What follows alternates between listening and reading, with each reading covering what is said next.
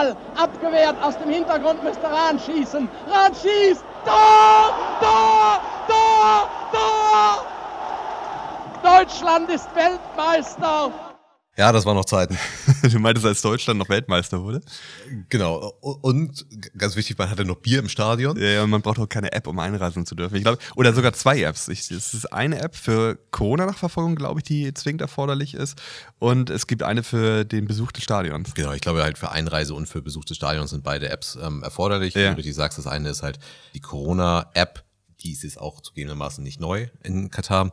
Und äh, das, das andere ist halt äh, ist gar keine offizielle FIFA-App, aber es ist halt, ähm, ich glaube, da muss man sich halt eben registrieren. Da, muss man, da hat man auch sein Ticket drin, wenn man halt eben das Spiel besuchen möchte. Ja, okay. Der FIFA würde man das aber auch dann noch irgendwie zutrauen, dass die App von denen kommen würde. Der Bundesbeauftragte für den Datenschutz und Informationsfreiheit in Deutschland hat äh, vor dem Einsatz gewarnt. Die Corona-App steht schon lange in der Kritik. Ähm, die gibt es halt auch schon recht lange. Und äh, beide Apps bedienen sich sehr, sehr ausgiebig an den Daten auf dem jeweiligen Smartphone. Ähm, also es geht tatsächlich so weit und das betrifft auch tatsächlich beide Apps, dass durchaus die Daten des kompletten Smartphones ähm, freigegeben werden müssen, um diese Apps halt zu nutzen. Und es kann halt auch ausgewertet werden, wer mit wem ähm, telefoniert hat zum Beispiel. Also okay, es ist ja. ähm, es ist so tiefgreifend. Also ich glaube, äh, ganz wichtig ist es, glaube ich, total sinnvoll, Apps dafür zu verwenden, um sich da Klar, halt zu registrieren, ja, ja, dass wir auch wissen, wer ist da halt im Stadion und so weiter. Also das ist ja auch eine Debatte in Deutschland. Ähm, wie gläsern musste da eigentlich so ein Stadionbesucher tatsächlich sein? Jetzt gibt es halt bei einer WM speziell in Katar vielleicht wenig Potenzial zur Ausschreitung oder so, aber ich glaube, so eine App ist grundsätzlich erstmal nicht schlecht. Ähm, und auch ähm, vielleicht auch für das Corona-Tracking, vielleicht ist das auch nicht schlecht. Also auch, das war ja eine Debatte, die wir in Deutschland geführt haben. Aber das ist halt, ähm, zwei Apps sind, die so tiefgreifend Daten absaugen, ähm, auch zentral bereitstellen. Das ist ja, halt einer der Hauptkritikpunkte ja. bei der bei der Corona-App dort. So ein bisschen der Vergleich ähm, zu, zu Norwegen war das, glaube ich, zu Beginn der Corona-Apps. Die hatten halt eine ähnliche App, die war ähnlich in der Kritik, äh, weil diese Apps dann halt eben nicht das lokal, also dezentral speichern, sondern halt die ganzen ähm, Verknüpfungen, Verbindungen halt eben zentral auf dem Server gespeichert werden. Ja, also, also ich würde auch sagen, genau das ist eigentlich so das Kritischste überhaupt, ne? dass also die Nutzerdaten zur Auswertung an einen zentralen Server geschickt werden. Mich wundert auch, dass Apple das zulässt. Also dass sie halt, das wird natürlich alles noch im Rahmen des Erlaubten sein, was der App Store so ermöglicht, aber dennoch ist es schon überraschend.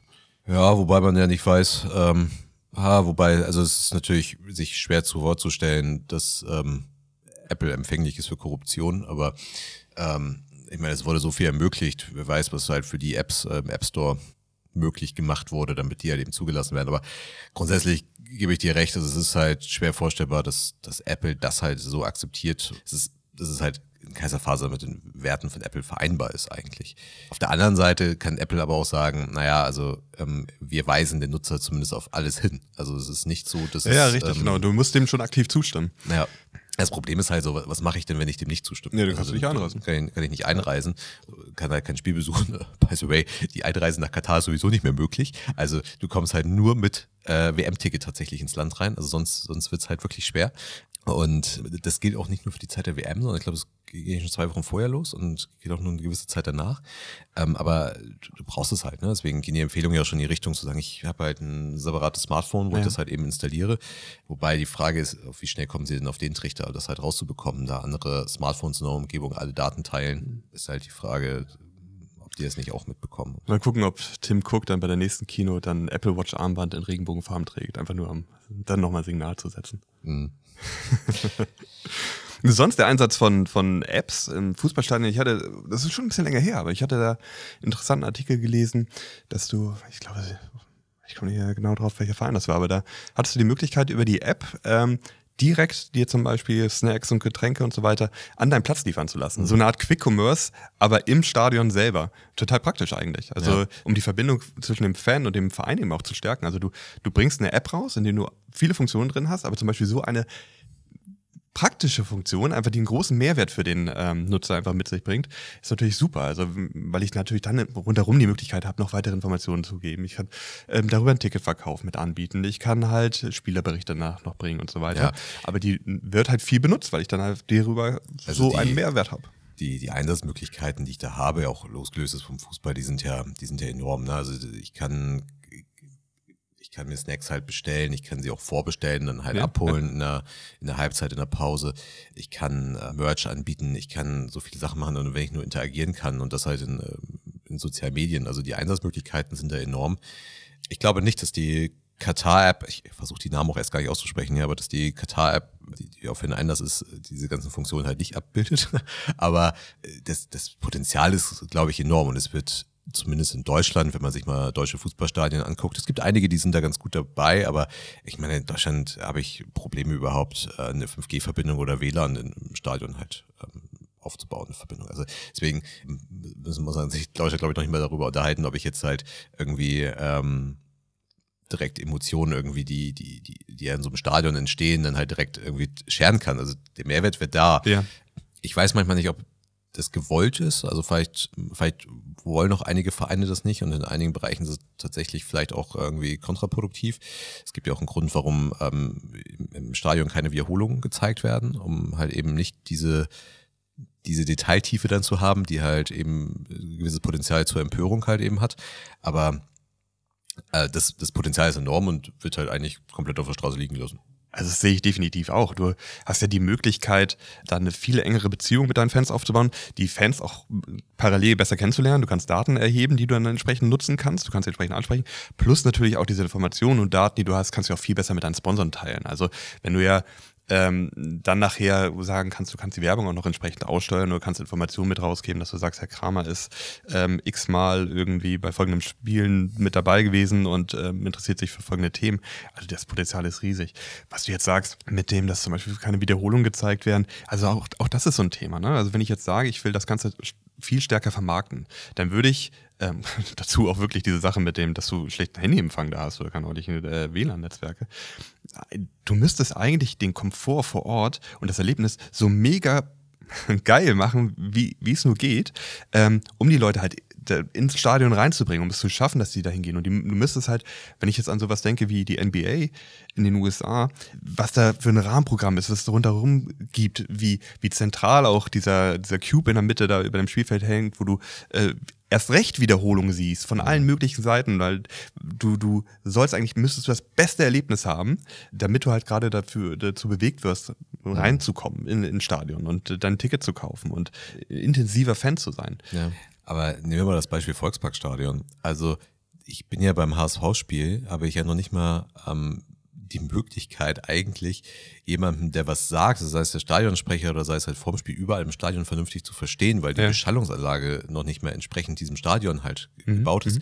Also da geht's ja schon los. Also ich muss noch nicht mehr über WLAN sprechen und wie kann ich irgendwie noch Kennzahlen, Metriken irgendwie anzeigen und so weiter, wenn ich noch nicht mal den Stadionsprecher Ja. überall im Stadion vernünftig verstehen Ja, kann. das ist 90er. Das, das, Genau. Das, So, und so ein Stadion hat den Anspruch halt, ähm, EM-Stadion zu werden, war übrigens 2006 auch WM-Stadion. Also es ist ja, ist ja erstaunlich, also es, wie du sagst, es ist 90er, also 2006 hätte das Thema schon längst geklärt sein müssen.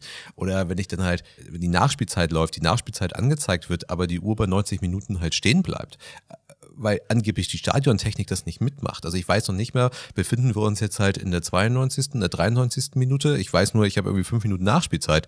Also wenn ich das jetzt mal auf Katar übertragen würde, wo wir irgendwie regelmäßig gefühlt zwei Stunden nachspielen, dann, dann ist das halt, das, da, da fehlt, da fehlt, also wenn es daran schon fehlt. Also Ja, dann, ja. ähm, und was mir ist auch bei der, bei der WM wieder aufgefallen ist, ist halt, okay, vielleicht fehlt die AWS-Kooperation in dem, äh, in dem Bereich, aber auch dort, ne, null Kennzahlen.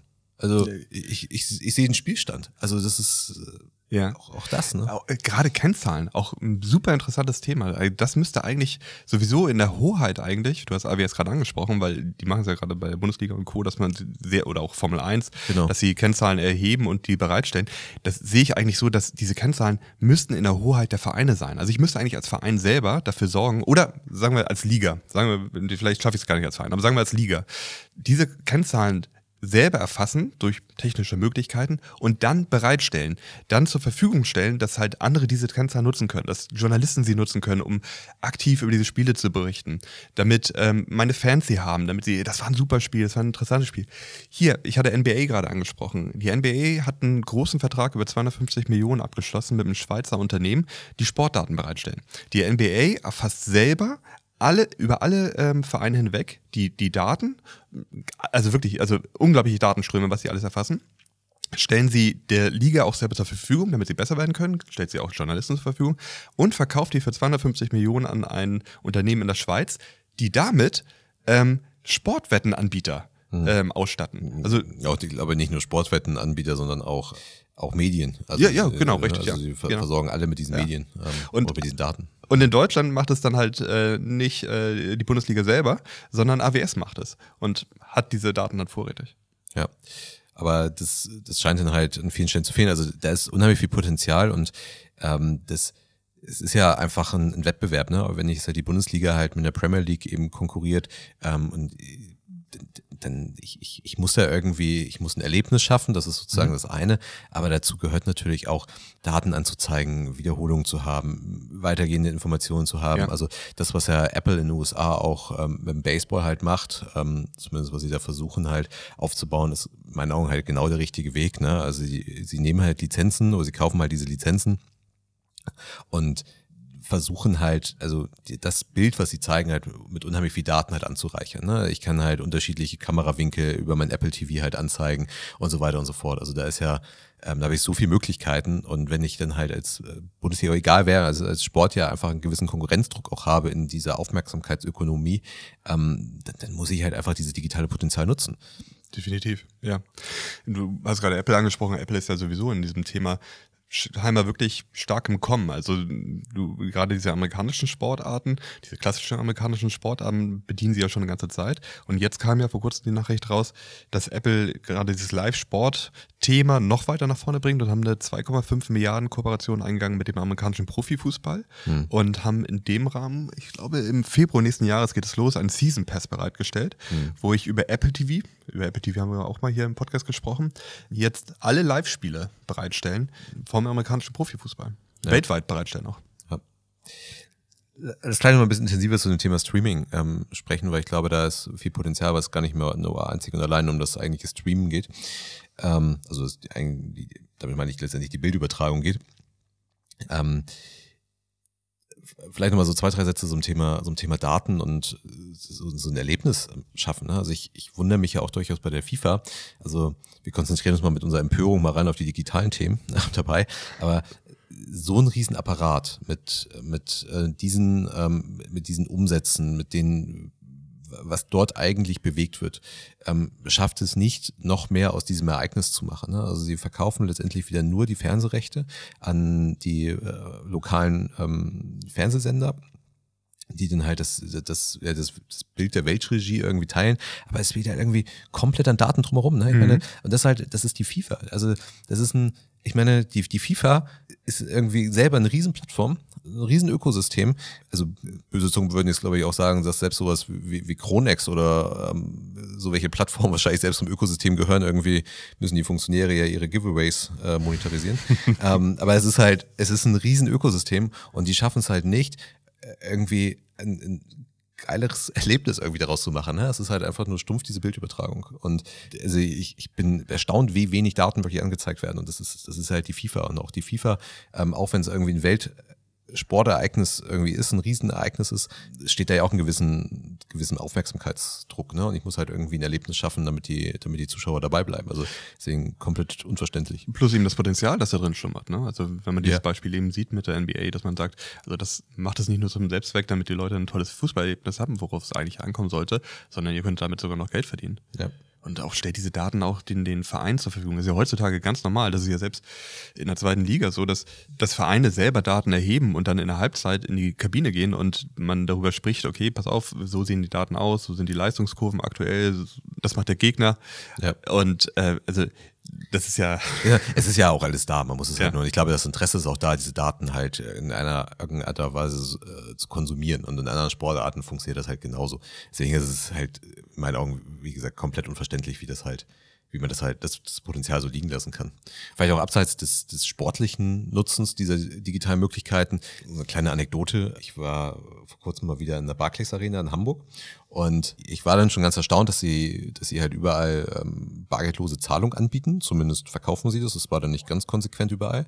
Und es gibt ja durchaus auch schon äh, Veranstaltungsorte in äh, Deutschland, ähm, das, das Fußballstadion von RB Leipzig, wo ich gar nicht mehr bar zahlen kann, So äh, finde ich an sich einen guten Ansatz. Warum soll ich mich da mit Bargeld zum Stadion irgendwie ähm, beschäftigen? In der Barclays Arena war es dann aber ganz spannend. Ich konnte halt alles mit Karte zahlen. Ich konnte nur dieses dämliche Becher fand, konnte ich halt eben äh, mir das Geld nicht zurückholen Mhm. auf die Ja, Karte. ja. Und die ganzen Kassen waren null darauf vorbereitet. Ne? Also weil das waren 2,50 Euro Becherpfand und was brauchst du? Du brauchst 2 Euro Stücke, du brauchst 50 Cent Stücke und du brauchst, weil wahrscheinlich viele zu zweit da sind, brauchst vermutlich 5 Euro Scheine. Und die ganzen Kassen waren null darauf vorbereitet. Dass überhaupt Bargeld erforderlich ist, ist schon, schon fragwürdig dafür. Bei, bei RB Leipzig kann ich halt einfach, also erstaunlicherweise funktioniert es übrigens nicht kontaktlos bei RB Leipzig, dass ich, ähm, also ich kann zwar kontaktlos zahlen, aber ich kann nicht, zum Beispiel via Apple Pay mir dann auch ähm, das, das, äh, das, das Pfand zurückzahlen lassen. Ähm, dafür brauche ich dann die Karte tatsächlich. Aber dass das das einfach nicht geht, ne? Also brauche ich mir Bargeld. Das muss ich sagen, es ist, ist äh, ich, ich verstehe es nicht. Also wie man ein Erlebnis dann so schlecht machen kann. Aber Hauptsache, ich schreibe halt mir auf die Fahne, ich, hier kann man bargeldlos, hier kann man kontaktlos zahlen. Und dann, das Schlimmste eigentlich, dann, also, wenn ich dann halt auf der anderen Seite der Straße bin, im, im Volksparkstadion, dann habe ich zumindest die Möglichkeit, das Becherpfand zu spenden. Also, und selbst das, ich glaube, das hätten alle, weil die alle total genervt waren, in riesen Schlangen anstanden, hätten alle gesagt, hier, behalt das, äh, spenden das. Aber auch das äh, bietet man halt eben nicht an. Deswegen ist es, äh, ja, Erlebnis das ist, äh, also da kann ich, ich kann, kann ich mich maßlos drüber aufregen. Also es ist, ja. Das kann dir natürlich nicht passieren, wenn du dir ähm, so eine Veranstaltung äh, zu Hause auf dem Rechner angucken würdest. Ja, da gibt es vielleicht andere Aufregung. Hause ist das Bier vielleicht nicht kalt gestellt. du hattest ja eben schon Apple angesprochen ähm, im Streaming. Und ähm, man beobachtet das ja auch bei Amazon unter anderem. Ja. Die gehen ja auch immer stärker in diesen, ähm, in den Markt halt rein. Also mit Markt meine ich jetzt halt, dass sie sich halt Sportrechte kaufen, um zum Beispiel Champions League zu streamen. Bei Apple TV, beziehungsweise Apple TV Plus, habe ich es, glaube ich, äh, außerhalb den, der USA noch keine Sportveranstaltung, die ich da sehen kann. Finde ich aber eine ganz interessante Entwicklung. Also ich finde es halt erstmal ganz interessant, weil ich der Meinung bin, dass halt diese Anbieter wie, wie Apple oder Amazon es schaffen werden, halt ein ganz anderes digitales Ereignis irgendwie daraus zu machen. Ich habe halt nicht mehr nur das stumpfe Bild, ähm, was ich mir halt angucken kann und ich bin halt auf irgendeine Regie angewiesen, dass die mir halt irgendwelche Daten anzeigen, sondern ich, ich habe unfassbar viele Möglichkeiten, was ich an Daten anzeigen kann, vorausgesetzt ich habe die Daten. Also ich glaube, daraus lässt sich halt im Streaming-Bereich erstmal ein ganz anderes Erlebnis machen. Sky macht es mittlerweile so, dass ich, wenn ich mir zum Beispiel Formel, Formel 1 Rennen angucke, kann ich ein QR-Code scannen äh, mit meinem Smartphone und kann mir dann darüber weitere Daten halt anzeigen lassen. Warum machen die das? Ich würde mal tippen, das machen die halt ähm, einfach, weil gerade im, im linearen Bereich habe ich gar nicht die Möglichkeiten, das halt zu tun. Also wenn ich es halt eine Streaming-App wie Wow dann eben verwende, da könnte ich es in die App integrieren. Da muss man sagen, die App ist nicht so gut, dass ich denen zutraue, dass sie es da eingebaut kriegen. Aber da ist natürlich Apple ganz vorne mit dabei. Ne? Also die besitzen die Hardware, die können da alles machen, um halt ein, ein cooles digitales Ereignis äh, draus zu machen. Ja, das sehe ich auch so. Ich glaube, man hat so am Anfang gedacht, dass diese Unternehmen das gerade machen, um eigentlich ihre Streaming-Services aufzuwerten, dass sie sagen, okay, jetzt bieten wir auch die Champions League-Spiele an oder letztes Jahr auch die Bundesliga. Und ähm, dass man das Gefühl hat, okay, Amazon Prime bietet das jetzt auch noch und es wäre interessant, Amazon Prime abzuschließen. Gerade wenn man da Fan ist, ging es ja oft gar nicht anders. Aber sie werden halt erstmal, wie du sagst, ganz anders ausspielen, also anders als so, wie man es vom linearen Fernsehen über Jahrzehnte gelernt hat. Also da haben sie ganz andere Möglichkeiten. Das ist ja auch etwas, was Print ja auch erlebt. In dem Moment, wo Print halt wirklich auch äh, online gegangen ist und gesagt, okay, wir haben jetzt viel mehr Möglichkeiten, wir können aktuell sein, können bewegte Bilder reinbringen und so weiter. Du hast ja ganz andere Spielmöglichkeiten. Das, das gleiche werden wir auch bei Apple und bei Amazon sehen. Äh, plus auch, dass sie eben auch anfangen werden, auf anderen Wegen dort mit Geld zu verdienen. Also äh, es, für die meisten sieht es halt erstmal so aus, als wenn es nur darum geht, okay, ich zeige jetzt dieses Spiel. Aber mhm. was da rundherum alles noch geht, ähm, das wird halt in den nächsten Jahren erst noch dazukommen. Ja. Der Vergleich mit den, ähm, mit den Printmedien ist eigentlich ganz gut. Ne? Also man hat halt, die Verlagshäuser haben halt einfach ihren ähm, Print-Content ja lange Zeit genommen und haben ihn einfach nur digital ähm, abgebildet und haben dann halt versucht, in ähnlicher Weise diesen Content zu monetarisieren, was ihnen ja nachweislich nicht gelungen ist. Und jetzt sind sie halt auf der Suche nach anderen Möglichkeiten, halt mit diesem Content halt noch Geld zu verdienen.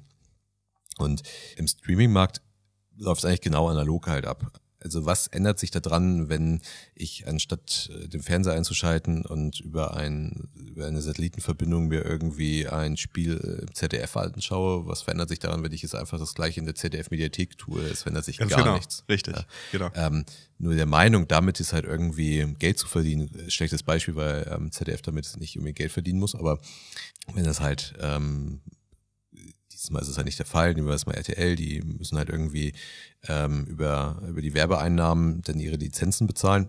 Ist es, glaube ich, auch naiv zu glauben, ist zu sagen, RTL packt es halt ganz in den Streaming-Markt, packt es bei RTL Plus mit rein ähm, und da zeigen wir halt genauso Werbung an und dann, dann ist halt gut. So, und das ist halt genau das Gleiche, was wir im Print schon erlebt haben. Und jetzt muss man sagen, okay, Netflix war lange Zeit damit sehr, sehr, sehr, sehr erfolgreich, ähm, aber da passierte ja eigentlich das Gleiche. Also äh, ich habe einfach nur den Content, den ich mir vorher im Kino angeguckt habe, den ich vorher, also einige kennen das vielleicht noch, in eine Videothek gegangen bin und mir zuerst vielleicht sogar noch Videokassetten, später dann DVDs, äh, Blu-rays irgendwie ausgeliehen habe, um mir halt einen Film anzugucken das ist einfach nur digital abzubilden in Form eines Streamings, ist halt auch, glaube ich, ein bisschen kurz. Wie gesagt, Netflix hat da lange Zeit ausreichend Geld mitverdient. Aber wenn wir uns das halt mal angucken, in welcher Lage Netflix ist, ähm, um das weiter zu monetarisieren, nehmen wir nur mal das Werbethema als Beispiel, dann ähm, hat Netflix da ja ganz andere Möglichkeiten jetzt. Ähm, und ich glaube, das ist halt der Punkt. Also nehmen wir auf Basis dieses Netflix-Beispiels. Ja, sie konnten lange Zeit damit überleben, aufgrund des Contents und so weiter, dass sie einfach mit einer monatlichen ähm, Abogebühr damit Geld verdient haben. Aber letztendlich ist es das gleiche Prinzip, wie ich es auch schon über Jahrzehnte halt habe. Und jetzt kommt Werbung dazu. Gut, ist Werbung auch nichts Neues, aber die Möglichkeiten, wie ich Werbung aussteuern kann, dass wenn ähm, in einem Film meinetwegen ein, ein LKW über die Autobahn fährt und der hat halt normalerweise Werbung drauf, das hat man in den vergangenen Jahren als Product Placement gemacht, dann kann ich jetzt halt abhängig vom Land, abhängig vielleicht sogar vom konkreten Zuschauer gerade, kann ich halt andere Werbung halt anzeigen, kann das halt personalisieren ähm, und alles Möglichkeiten, die ich vorher nicht hatte. Ich glaube, das ist halt ein Beispiel, wo halt eine neue Möglichkeit der Monetarisierung so welcher Sachen dann halt entsteht, die halt ähm, einfach nicht nur naiv ähm, eins zu eins kopiert ist. Ja, das ist richtig. Und da gibt es ja auch erste Entwicklungen. Also ich weiß, Peacock bietet das seinen Werbekunden aktiv an, dass sie schon sagen, okay, du kannst bei uns Werbeplätze direkt in Sendung kaufen und dann wird, wie du es gerade gesagt hast, auf dem LKW oder auf einer Leinwand oder auf einem Kaffeebecher wird halt ein anderes Logo einfach platziert. Alibaba bietet das auch schon seit, seit einigen Jahren an, dass sie da, die haben eine eigene Agentur dafür gegründet. Diese Netflix fängt auch an, sich zu, zu öffnen von dem, ich, ich finde den Vergleich mit, mit dem Linearen ganz gut. Also sie, sie fangen nämlich jetzt an, auch einige Sendeinhalte zu bringen, wo du aktiv den Verlauf des Films weiter bestimmen kannst. Also der, der Film fängt an und es gibt dann immer Punkte, äh, wo du entscheiden kannst, okay, mach folgendes, geh links, geh rechts, tu dies oder tu folgendes. Und dann springt automatisch der Film wieder an die entsprechende Stelle. Das ist natürlich technisch gesehen total einfach, aber bringt schon mal einen Dialog, eine Kommunikation mhm. mit demjenigen, der sich diese ähm, äh, Sendung anschaut. Und wenn wir jetzt natürlich ähm, Richtung ähm, Amazon und Apple gehen, die ja dann auch ihre eigenen Plattformen verwenden, auf denen sie streamen können, haben sie ja eben technisch auch alle Möglichkeiten. Mhm. Und dann habe ich dort auch die Möglichkeit, ähm, in einen Dialog zu treten. Also ähm, ich kann ja mit anderen zum Beispiel chatten. Ich kann ähm, mich dazu austauschen. Schauen wir uns sowas an wie Discord oder mhm. Twitch. Ähm, auch bei ja. YouTube wird es ja regelmäßig gemacht, dass ich halt richtig in einen Dialog gehe. Dass ja. einfach sehr viel, sehr lange miteinander gesprochen wird. Genau, es gibt dann halt sozusagen Reactions auf, ja. auf, auf ja, zum Beispiel auch Spiele und ähm, sei es auch ein Twitch-Stream und so weiter und so fort. Ne? Also ich habe da ja, warum muss ich das Medium eigentlich noch wechseln? Also warum muss ich in den Discord-Channel eigentlich gehen, um mich es halt eben zu diesem Spiel, was ich mir gerade dort vielleicht sogar schon im Streaming anschaue, dann ähm, mich eben auszutauschen. Also Richtig, das könnte ich genau. ja alles auf einer Plattform tun. Genau. Ähm, ein gutes Beispiel jetzt auch gerade zur WM. Der spanische Nationaltrainer Luis Enrique, der ähm, hat zum Beispiel angefangen, jetzt parallel zur WM abends um 20 Uhr auf Twitch zu, zu streamen mhm. und dort mit, ähm, mit Interessenten oder Fans in Austausch zu kommen. Ich habe gerade mal nachgeschaut, seine letzte Sendung hatte eine Million Views und wo er ganz bewusst sagt, abseits von der ähm, Presseveranstaltung, geht auf Twitch und unterhält sich ganz frei mit allen Leuten, die irgendwie Fragen haben. Eine Million Views. Ja, ist ja auch viel ungezwungener und ähm, also dass es funktioniert, kann ich mir sehr, sehr gut vorstellen, weil es einfach Achso, genau. Also ich kann, erstmal, erstmal kann ich mir vorstellen, dass das sehr, sehr gut funktioniert. Und was ich mir auch ähm, vorstellen kann, ist halt, dass es, dass, dass die Protagonisten das auch wirklich wollen. Ne? Also Trainer, Spieler und so weiter, weil sie einfach einen direkten Draht haben. Das ist immer so dieses Thema, warum macht Dieter Bohlen Instagram? Ja, weil er einen direkten Draht ohne die Medien halt eben zu seinen, zu seinen Fans hat. Und das ist halt hier das Gleiche. Ähm, deswegen, es ist halt, es zeigt halt einfach, wie, wie konservativ halt so ein, so ein Laden wie eine FIFA da irgendwie dann unterwegs ist. Also deswegen, ich habe ja schon gesagt, wir beschränken unsere Empörung hier mal auf das Digitale. Aber das, das ist halt halt einfach nur, ich, ich, wenn ich, also wenn ich mir so ein Spiel angucken möchte, bin ich halt auf diesen Worldfeed angewiesen, der halt null personalisiert ist. Ich gucke mir die Bandenwerbung an, äh, egal ob ich Zuschauer in China, Kambodscha, USA oder Deutschland bin. Also ich, ich gucke mir die gleiche Bandenwerbung an. Also das ist, da ist so viel Potenzial wird da liegen lassen und man geht da so konservativ an diese Sachen halt ran. Deswegen, also. Vor allem, dass man es anders machen kann, ist auch nicht neu. Also NBA macht es seit 1994, dass sie den Content selber über Plattformen zur Verfügung stellen. Und damals am Anfang war es so eine Art Pay-TV einfach, den sie selber bereitgestellt haben. Und äh, mittlerweile auch auf allen anderen Plattformen, die man nutzen kann, wird mhm. dieser NBA-Content ausgesteuert, liegt direkt in der Hand von der NBA. Und sie haben selber in der Hand, was sie dort machen. Ja. Stattdessen bauen sie äh, schwachsinnige Apps, ähm, wo ein Mark in Menlo Park sitzt äh, und darüber weint, äh, weil, er, weil er sich fragt, warum eigentlich Katar nicht einen ausreichend großen Werbemarkt halt irgendwie hat. Das wäre ja für ihn das ist ein Eldorado, ähm, dort, ja. halt, dort ähm, zu monetarisieren zu können. Konzentriert sich halt auf sowas, also es ist halt, es ist halt nicht nachvollziehbar. Und was ich, was mich wirklich nicht wundern würde, ist, wenn diese Anbieter, sei es halt, also Amazon ist das schon, also das wäre sehr naheliegend, wenn Amazon das macht, aber auch bei Apple könnte ich mir das durchaus vorstellen, wenn sie es schaffen würden, gut, die Lizenzgeber spielen auch noch eine gewisse Rolle, aber wenn sie es schaffen würden, die eingekauften Rechte unterzulizenzieren. Mhm, ja. Also stell dir mal vor, sie würden die Lizenzrechte, die sie einkaufen an, an Sportereignissen, würden sie für ihre Twitch-Streamer unterlizenzieren äh, wie auch immer das für Amazon auch monetarisierbar ist und auch erstmal vollkommen losgelöst davon, ob der Lizenzgeber, ob der das halt machen würde. Aber, Vielleicht müssen wir dazu noch kurz sagen, Twitch gehört Amazon. Genau, also Twitch gehört ähm, Amazon und wir hatten jetzt eben schon gesagt, dass halt ganz viele ähm, sicher dazu austauschen, dass es nach dem Spiel gibt es halt einen, ne, oder auch jetzt beim Nationaltrainer gibt es halt, einen, halt von, von Spanien gibt es halt einen entsprechenden Stream auf Twitch.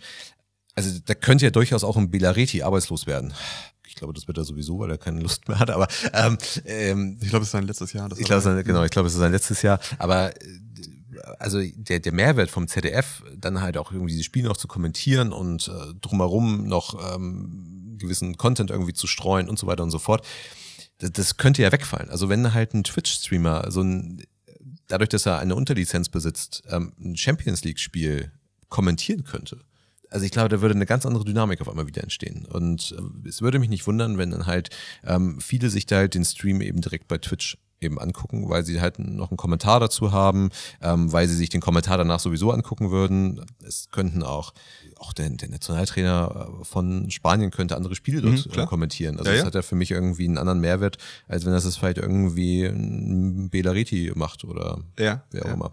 Das hat mehrere absolut positive Effekte und es müsste sogar noch nicht mal so sein, dass Amazon selber dann die Möglichkeit hat zur Unterlizenzierung, sondern in, wir hatten jetzt schon mehrmals das Beispiel mit äh, NBA und es gibt in Lateinamerika wird auch sehr viel NBA geschaut und ist ein sehr beliebter Sport dort. Und dort hat man das so gemacht, dass man im Februar 21 hat man mit Budweiser zum Beispiel eine enge Kooperation eingegangen, also die NBA direkt mit mhm. Budweiser und hat gesagt, ähm, wir zeigen unsere Spieler auf euren Social Media Plattformen mhm. äh, von Budweiser. Mhm. Das hat sehr gut funktioniert und dann hat man im Mai letzten Jahres eine Kooperation, ist man eingegangen mit Gaules, das ist äh, so in dem Jahr einer der am meisten gesehenen Twitch-Streamer aus Brasilien, ist mal eine Kooperation eingegangen und hat ihm einfach den gesamten Content gegeben und der konnte genau das machen. Der durfte halt bei Twitch die Live-Spiele zeigen und hat sie halt selber kommentiert. Ein kleines Video oben in der Ecke, wo man ihn sehen konnte, wo er das Ganze kommentiert hat. Und das hat die NBA selber gemacht. Also sie mussten das nicht mehr unterlizenzieren, sondern hat es einfach direkt an diesen Twitch-Streamer gegeben. Und das war mega erfolgreich. Also sie hatten in dem Jahr 4 Millionen Views, ähm, über 3,5 Millionen Stunden wurden geschaut von diesen Spielen. Hm. Und das Interessante dabei war auch, dass nicht der dieser Streamer war selber gar kein Profi oder so im Basketball, sondern er hat es eigentlich wie so dieser durchschnittliche Fan, mhm. der ganz gerne sich mal so die Finals anguckt, der so, ja, er kennt so zwei, drei Lieblingsspieler, wo er sagt, ja, den finde ich ganz gut. Und so ist er an dieses Thema rangekommen und ist dann über die Sendung mitgewachsen. Und das gleiche, seine Follower sind mit ihm gewachsen. Und es war so, wenn man sich jetzt mal die erste und die letzte Sendung anguckt, ähm, aus dem Jahr 21, dann war es so am Anfang, ja, dann haben sie das Spiel angeguckt, haben nebenbei über irgendwas anderes geschnackt und so. Und am Ende ähm, der Saison ging es eigentlich fast nur noch ums Spiel. Also sie, sie haben dazu gelernt und hier und guck mal da und was da passiert ist. Und diese Leute, die mit ihm zusammen geschaut haben, sind auch mit zu Fans geworden. Und du hast also nicht, dass jetzt also die Leute gewechselt sind von, ich gucke es jetzt linear im Fernsehen oder ich gucke es mir irgendwie bei Amazon Prime an, jetzt gucke ich es mal bei Twitch an, sondern dass ich sogar noch schaffe, eine neue Fangemeinde aufzubauen. Also ich schaffe es, neue Fans zu bekommen. Weil da muss man ja auch bei sagen, bei Twitch, wahrscheinlich sind 90 Prozent irgendwie unter 30, die Twitch nutzen. Und ähm, ich es eben damit auch hinbekomme, äh, überhaupt diese, äh, diese Generation oder diese Interessenten überhaupt für einen Sport inter zu interessieren, mhm. heranzubringen. Wobei dann natürlich auch wieder alle Karten irgendwie bei Amazon liegen. Ne? Also sie könnten ja über ihr Device einen Fire TV Stick, ein Apple könnte halt auch dann über ihren Apple TV ja auch versuchen, andere Zielgruppen zu erschließen. Ne? Also, ähm, sie, also die Frage ist halt, ob halt der nicht klassische Twitch-User ich den dazu bewege, ist Twitch zu nutzen oder ob ich es halt einfach auf dem Fire TV Stick ähm, halt einfach sehr, sehr prominent spiele. Ne? Also ja, vielleicht auch gar nicht. Das, ne? Nee, mir ging es nur darum, dass ähm, ich eben die Möglichkeit habe, auch dadurch neue Fans, neue, ja, Kunden zu generieren. Definitiv, definitiv. Und, sie, und den Weg können sie halt sehr, sehr unterschwellig gehen. Sie müssen halt nicht irgendwie jemanden überzeugen, ist die Twitch-App runterzuladen, sondern sie können halt einfach über die, über die Sticks, über die Devices, können sie halt einfach das ziemlich unterschwellig ja, anbieten. Ja. Interessant ist bei diesem Deal mit dem Streamer, der hat übrigens für die aktuelle Saison hat er einen weiteren Vertrag bekommen. Er streamt jetzt 100 Spiele live mhm. und er muss für den Content auch nichts bezahlen, sondern ähm, die NBA sagt, hier ist der Content, mach damit, was du willst und parallel hat die äh, NBA sich um die Vermarktung gekümmert, dass sie gesagt haben, mhm. okay, dadurch, dass wir jetzt sehen, okay, das läuft sehr gut auf Twitch und das sind jetzt seine Follower und die Leute interessiert folgendes, können eben auch die Sponsoren und die, die Werbepartner viel gezielter ihre Werbung aussteuern. Mhm. Also dieses Investment, wir geben den Content kostenlos an diesen Streamer, hat sich komplett ausgezahlt. Mhm. Ja. Was mir eben an deiner Idee ganz gut gefallen hat, ist zu sagen, man würde diesen Content freigeben auf Twitch und ähm, jeder könnte selber das kommentieren. Also ich gebe es jetzt nicht nur an einen recht bekannten ähm, Streamer, sondern jeder kann diesen Content nutzen und kann halt selber anfangen zu kommentieren. Das wäre vielleicht auch was für alte, arbeitslose Fußballer, die vielleicht anfangen, auf einmal äh, da eine Fangemeinde aufzubauen. Wir haben mal darüber gesprochen, dass zum Beispiel auch die, ähm, die Trainer bei Peloton ja selber auch eine riesige Fangemeinschaft haben, ja. die denen dann wieder folgen. Und du könntest halt sagen, wirklich, ja, keine Ahnung, vielleicht willst du dir einen Knossi angucken, wie er ein aktuelles ähm, Spiel irgendwie kommentiert. Ja, ich glaube auch. Also, ich, also es ist auch ein schönes Beispiel für ein Plattform-Ökosystem halt. Peloton, die Trainer, die hätten diese Berühmtheit, diese Follower nie aufgebaut ohne die Plattform sondern würden jetzt halt in irgendwelchen Gyms sitzen und irgendwelche Kurse dort geben. Deswegen ist es schon, ich will jetzt gar nicht so nahe treten, ne? aber das, das, das hat, glaube ich, unheimlich viel Potenzial. Und ich glaube auch, wenn es Amazon machen würde, und ich würde mich auch, glaube ich, so weit aus dem Fenster lehnen, dass sie es dass sie es, dass sie es machen werden. Sie müssen auf, also sagen wir es mal anders, ähm, sie werden irgendwie diese, also man kann es einfach nur für sie hoffen, aber ich gehe da fest von aus, dass sie es machen werden, diese Streams halt irgendwie interessanter gestalten, als nur das eigentliche Bild zu zeigen. Ja, und ja. ich sehe Twitch und Unterlizenzierung sehe ich da einfach als einen sehr, sehr interessanten Punkt für Amazon. Das größte Problem wird in meinen Augen der Lizenzgeber, ob der damit einverstanden ist, das halt zu tun. Mhm. Aber ich glaube, dass halt diese Plattform, also dass, dass diese Unternehmen wie, wie Apple und Amazon gerade in diesem Bereich einfach zukünftig zu den größten Lizenznehmern gehören werden. Und ja. damit werden sie eine gewisse Macht haben und können halt eben diese Macht halt ausspielen und können das halt für sich eben einfordern. Ich glaube auch am Ende, wenn du eben dann aufzeigst, dass du ähm, die Möglichkeiten hast, das auch zu monetarisieren, dann werden die Lizenzgeber auch sagen, okay, dann machen wir das. Ja. Also, weil wenn du die, das gehört ja dazu. Also sagen wir mal, äh, Amazon möchte nächstes Jahr wieder die Bundesliga-Rechte haben, ähm, dann müssen sie mehr Geld auf den Tisch legen und wenn ich dann halt, muss ich darüber mir Gedanken machen, okay, welche Möglichkeiten habe ich, um das zu monetarisieren und wenn ich die finde, habe ich dann eben wieder die Möglichkeiten. Also das, das schließt sich der Kreis. Ja. Ist halt die Frage, wie es mit konservativen Lizenzgebern aussieht. Ähm, also werden die weiterhin nicht an so die klassischen Fernsehanstalten halt lizenzieren. Aber ich glaube, dadurch, dass es halt alles ein Thema Macht und Geld ist ähm, und das, das Thema Geld halt nun mal ähm, zukünftig, das ist auch, glaube ich, so ein bisschen äh, Richtung meiner Prediction dazu, ähm, einfach primär bei den, bei den Unternehmen wie Amazon und Apple halt liegen wird. Also dadurch, dass die halt diese Möglichkeiten haben, haben sie ganz andere Möglichkeiten, das zu monetarisieren. Und ich glaube, dass halt zukünftig bei, den Ver, bei der Versteigerung der Lizenzen, das ist, ist egal, ob das um, um äh, eine Weltmeisterschaft geht, ob das um Champions League geht, ob es um Olympia geht, ob es um Formel 1 geht. Ich glaube, die, die, die klassischen Fernsehunternehmen, klassischen Fernsehsender da zunehmend Probleme kriegen werden, ja. ähm, in diesem Bieterverfahren ähm, mithalten zu können. Ja, das klar. Und wenn es nur über Skaleneffekte ist, noch gar nicht unbedingt andere Monetarisierungsmöglichkeiten, kann man wieder die klassische Debatte führen, ob öffentlich-rechtlich in Deutschland das überhaupt tun müssen, damit zu bieten, ob es im gesellschaftlichen Interesse ist, das zu zeigen. Ähm, in meinen Augen schon. Ähm, aber die Frage ist halt, irgendwo ist eine Grenze erreicht. Ne? Also egal, ähm, ob es eine moralische Grenze ist oder generell eine finanziell machbare Grenze ist. Ähm, und dann äh, werden halt andere Unternehmen da, glaube ich, gewinnen. Ja, ja. Ich, was ich noch spannend finde, ist, dass in dem Moment, wo ich den Content dann zum Beispiel auf Twitch aussteuere, dann und im Vergleich zum linearen Fernsehen geht es halt nicht mehr nur darum, eine Kommunikation von einer Position an eine Million Menschen irgendwie zu haben, sondern dass ich tausend unterschiedliche Kommunikationen aufbauen kann zu tausend unterschiedlichen Menschen. Ja. Also das macht das Ganze natürlich erheblich komplizierter, ermöglicht es aber auch übergreifend auf unterschiedliche Kanäle Zielgruppen zu erreichen und damit eine sehr breite Zielgruppe zu erreichen, die ich dann unterschiedlich bespielen kann, aber eben auch mit unterschiedlichen Werbepartnern oder unterschiedlichen äh, Inhalten. Also ich, ich schaffe es, eigentlich den gleichen Content unterschiedlich angereichert an eine größere Zielgruppe zu steuern. Hm. Ja. Okay, ähm, bevor wir zum Ende kommen, noch einmal ein Hinweis. Wir haben uns dazu entschlossen, eine, eine LinkedIn-Gruppe zu gründen, wo wir halt Content nochmal erweitert nochmal platzieren werden. Also das heißt, wir werden dort nochmal Links äh, mit reinpacken, äh, sofern es welche gibt, sofern es relevanten Content dort gibt. Wir werden diese Themen dort auch nochmal fortsetzen. Also wenn dann halt nochmal weiterer Content dazu entsteht oder mich doch jemand im Worldfeed der FIFA dann doch nochmal überrascht und dort weitere Daten angezeigt werden, dann werden wir es dort gerne ergänzen. Wenn da Fragen sind, auch gerne der LinkedIn-Gruppe halt beitreten. Ist halt unter dem Namen ähm, Schlaflos dank Seattle dort zu finden oder halt über die Liquim-Seite gehen bei LinkedIn tretet der Gruppe gerne bei, lasst uns dort diskutieren. Wir werden dort sukzessive weiteren Content äh, drum und um diese Themen platzieren. Würden uns freuen, wenn möglichst viele äh, in die Gruppe eintreten würden. Jo, dann bis zum nächsten Mal. Bis zum nächsten Mal. Tschüss.